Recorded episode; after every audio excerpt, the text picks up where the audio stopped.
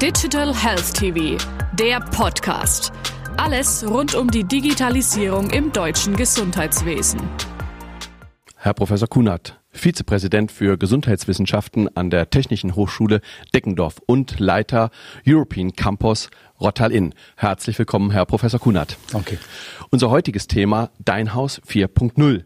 Sie haben ein Modellprojekt ins Leben gerufen mit diesem Namen. Was können wir uns darunter vorstellen? Bei diesem Forschungsprojekt, das vom Bayerischen Gesundheitsministerium gefördert wird, geht es um das Thema länger Leben zu Hause mit technisch-digitaler Unterstützung. Es ist aber nicht nur die Technik, die Sensorik, die wir in Bestandswohnungen, in Häuser einbauen, äh, sondern auch im Prinzip die Netzwerke, die sich dann um diese Daten äh, ergeben. Hilfsdienste, professionelle Rettungsdienste, Ehrenamtliche, Familien. Äh, wir haben heute eine Situation, dass sehr viele ältere Menschen auch alleine in ihren Wohnungen leben und natürlich auch leben wollen, solange wie es geht geht natürlich. Und hier kann die Technik durchaus in Form vielleicht von einem Sturzsensor, von einem äh, Sicherheitssensor, von einer automatischen Herdabschaltung durchaus profitieren, sodass wir die Leute länger in ihren eigenen Wohnungen belassen können. Das würde ja unser gesamtes Gesundheits- und Pflegesystem auch etwas entlassen. Es geht letztendlich auch darum, dass wir das eigene Haus, die eigene Wohnung als Teil der Versorgungs-, der Behandlung, der Reha und auch der Pflegekette auch sehen werden, um hier gewissermaßen dann auch einen Beitrag Beitrag dazu zu liefern, selbstständig und autonom in den eigenen vier Wänden zu bleiben. Was ist die Zielsetzung, die Sie mit diesem Modellprojekt verfolgen? Die Zielsetzung ist es tatsächlich, innerhalb einer Region, in diesem Fall der Regierungsbezirk Niederbayern, Mustereinrichtungen aufzubauen, sodass die Bürger äh, diese Lösungen auch sehen können. Es ist eigentlich sehr schwierig, einen Sensor, der sehr klein ist und der Daten sendet, auch so zu demonstrieren, zu zeigen. Wir haben hier also einen Aspekt der Gesundheitsbildung letztendlich und auch der IT-Bildung, die wir vermitteln. Wir lassen auch Menschen diese Sensoren natürlich ausprobieren. Und unser großes Ziel ist, dass wir äh, Freiwillige sozusagen in ihren Haushalten finden, diese Technik auch auszuprobieren. Und im Wesentlichen geht es darum natürlich, dass wir Daten aus der Alltagssituation bekommen, um zum Beispiel einem Sturz im Vorfeld zu erkennen. Es bringt also relativ wenig, wenn man den Sturz detektiert und weiß, jetzt ist der Mensch gestürzt, sondern wir wollen im Vorfeld anhand bestimmter Bewegungsmuster erkennen, dass ein gewisses Risiko besteht, um dann entsprechend auch die Hilfsnetzwerke zu akquirieren. Wir haben also hier einen direkten Bezug auch zur Datenanalyse und zur künstlichen Intelligenz in diesem Projekt. Gibt es Stand heute bereits Erkenntnisse aus dem von Ihnen geschilderten Modellprojekt?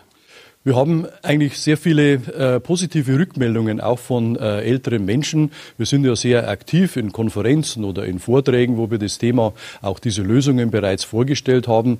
Die Menschen können sich auch diese Mustereinrichtungen schon anschauen. Und wir haben viele Freiwillige, die diese Technik gern ausprobieren wollen. Aber wir haben natürlich hier sehr hohe ethische und datenschutzrechtliche Anforderungen. Es geht letztendlich dann auch um das eigene Haus, um die eigenen personenbezogenen Daten. Und hier setzen wir sehr, sehr hohe Ansprüche an die Daten Datensicherheit. Und es geht letztendlich auch im Projekt darum, diesen sogenannten Trade-off zu finden zwischen Sicherheit auf der einen Seite, aber auch die Möglichkeit der Kontrolle auf der anderen Seite. Und deswegen setzen wir sehr, sehr viel Wert auf die Information, auf die neutrale Information der Bewohner, um hier tatsächlich einen Beitrag für eine Zukunftssicherung äh, in diesem Bereich zu finden.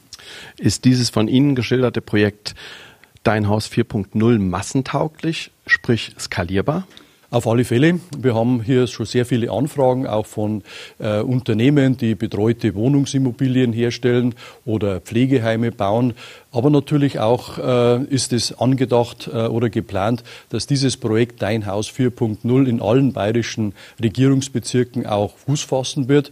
Äh, meistens sind es hier Hochschulen, die die Treiber sind dabei, mit unterschiedlichen Themenstellungen. Einmal der Unterschied ambulant zu stationär, dieser Übergang. Einmal vielleicht in diesem Bereich, wie kann ein sozialer Roboter auch in der Wohnung im Haus helfen. Also wir haben hier sehr, sehr viele verschiedene Themenstellungen, die sich hier entwickeln können und freuen uns natürlich dann auch auf die Ergebnisse aus den anderen Bezirken. Wagen Sie einen Blick in die Zukunft. Wird Dein Haus 4.0 ein Erfolgsmodell?